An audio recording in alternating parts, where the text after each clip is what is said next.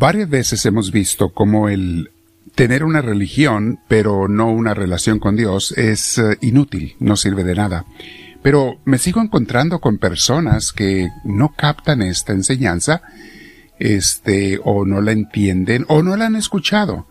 Vamos a hablar de este punto el día de hoy, mis hermanos. También para aquellos que estamos caminando con Dios, porque estos temas son especiales para nuestras misioneras y misioneros pero los hacemos accesibles a todo mundo, a toda la gente, para que los aprovechen.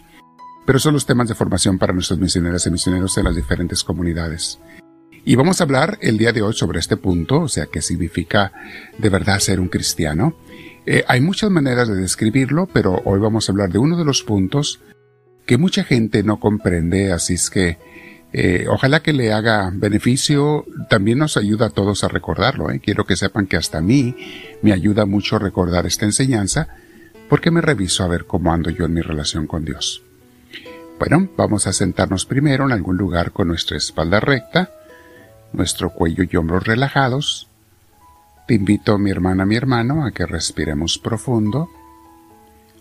Llénate de la presencia de Dios, invítala a que entre en ti, Dile Espíritu Santo, derrámate nosotros, te lo pido, pero de una manera que, que, no, que sea inconfundible, que no haya manera de dudar y de no saber que eres tú. Enséñanos, Señor, a ser humildes, sumisos, sumisos y obedientes a tu voluntad, para que siempre en nuestra vida se haga lo que tú quieres, no lo que nosotros queremos, porque lo tuyo es mil veces mejor que lo nuestro. Siempre tu voluntad es la sabia, Señor. Y cuando algunos de nosotros seamos rebeldes, Señor, eh, danos aunque sea alguna nalgadita o lo que necesitemos, pero que no nos apartemos de ti. No permitas eso, Señor, te lo pedimos. Vamos a quedarnos en tu presencia, Señor, respiramos profundo. Yo te abrazo, Espíritu Divino, Espíritu Santo, y junto con mis hermanos le damos a Dios la gloria que se merece, diciéndole, Gloria al Padre, Gloria al Hijo y gloria al Espíritu Santo, como era en un principio, sea ahora y siempre, por los siglos de los siglos. Amén. Bien, mis hermanos, el tema se llama Religión sin relación es pura distracción. Es una frase que Dios me dio hace muchos años y la uso para que se nos memorice, que se nos quede grabada. Una religión sin una relación con Dios es pura distracción. Otras maneras de decir lo mismo son las siguientes. Ser cristiano es una vivencia, no una creencia. Y constantemente le estoy diciendo que creer en Dios de nada sirve. Hacer tu acto de creer en Dios como algunos hermanitos creen, que, que la fe es creer. Para empezar, en, malentienden a San Pablo creyendo que fe es creer en Dios. Ok. Entonces ellos dicen, yo con que crea ya estoy salvo. No, mis hermanos, no se engañen, no se engañen.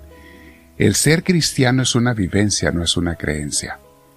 Otra manera de decirlo es, ser de Cristo significa, oílo bien, no es creer en Cristo, eh, aceptar a Cristo en mi corazón o mi mente nada más. No, no, no, es más que eso. Ser de Cristo significa seguir a Cristo, vivir con Él y obedecerle todos los días. Porque eso de solamente creer en Él y memorizar la Biblia mis hermanos, no sirve de nada si no le somos obedientes y hacemos lo que Él nos manda. El cristianismo, mis hermanos, no es, por esencia, aunque tiene de esto, ¿verdad? No es una filosofía o una doctrina o una serie de ideas, no es eso. El auténtico cristianismo es una relación con Dios. Lo voy a decir de muchas maneras. Es una relación de discipulado y amor tiene que llevarnos a un amor con Dios para ser un auténtico cristiano. Nadie que no ame a Dios y a Cristo, que es el Hijo de Dios, nadie puede decir que es un auténtico cristiano si no lo ama por sobre todas las cosas. Y claro, sí, sí, hay filosofía, claro que sí, hay doctrina y enseñanzas de Cristo, por supuesto, las estudiamos, las meditamos, pero todas esas enseñanzas, mis hermanos, toda esa filosofía y doctrina, nos deben llevar a una obediencia a Dios, y una relación íntima y obediente, repito, con Él. Por eso decimos que religión sin relación es pura distracción. Hay muchas citas bíblicas que podemos leer al respecto, pero hay una que me gusta mucho porque es muy clara sobre este punto. Mateo 7, capítulo 7 del versículo 21 al 24. Recuerden esas palabras. Dijo Jesús, No todos los que me digan Señor, Señor, entrarán en el reino de los cielos, sino solamente los que hacen la voluntad de mi Padre Celestial. Ahí está.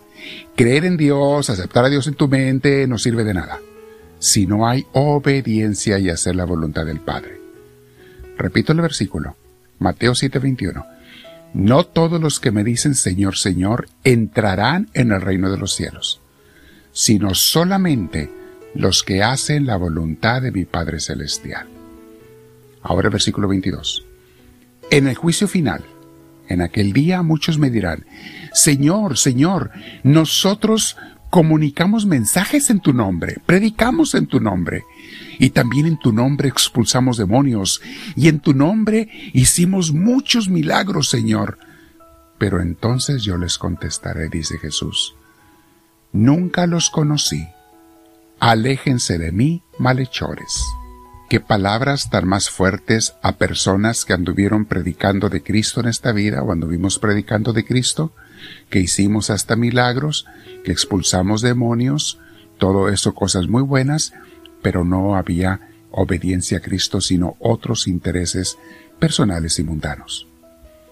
Por eso dijo Jesús, entonces yo les contestaré, nunca los conocí, aléjense de mí malhechores. Él nunca los conocí, mis hermanos, ahí está claro, porque estas personas no tuvieron nunca una relación personal con Cristo, de obediencia, de conocerlo, como San Pablo dijo en Filipenses, todo lo tengo por basura con tal de conocer a Cristo. Es lo más importante. Conocerlo te lleva a seguirlo y obedecerlo. Versículo 24 sigue diciendo Jesús.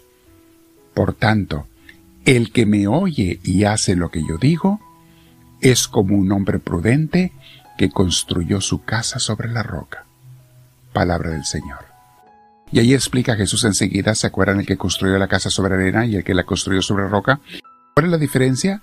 El de roca, al que no se le cayó la casa de su fe, de su relación con Dios, fue el que hace lo que yo le digo.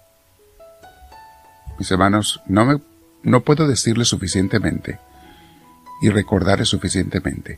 Creer en Cristo no sirve de nada. El diablo cree en Cristo y sigue siendo diablo en el infierno.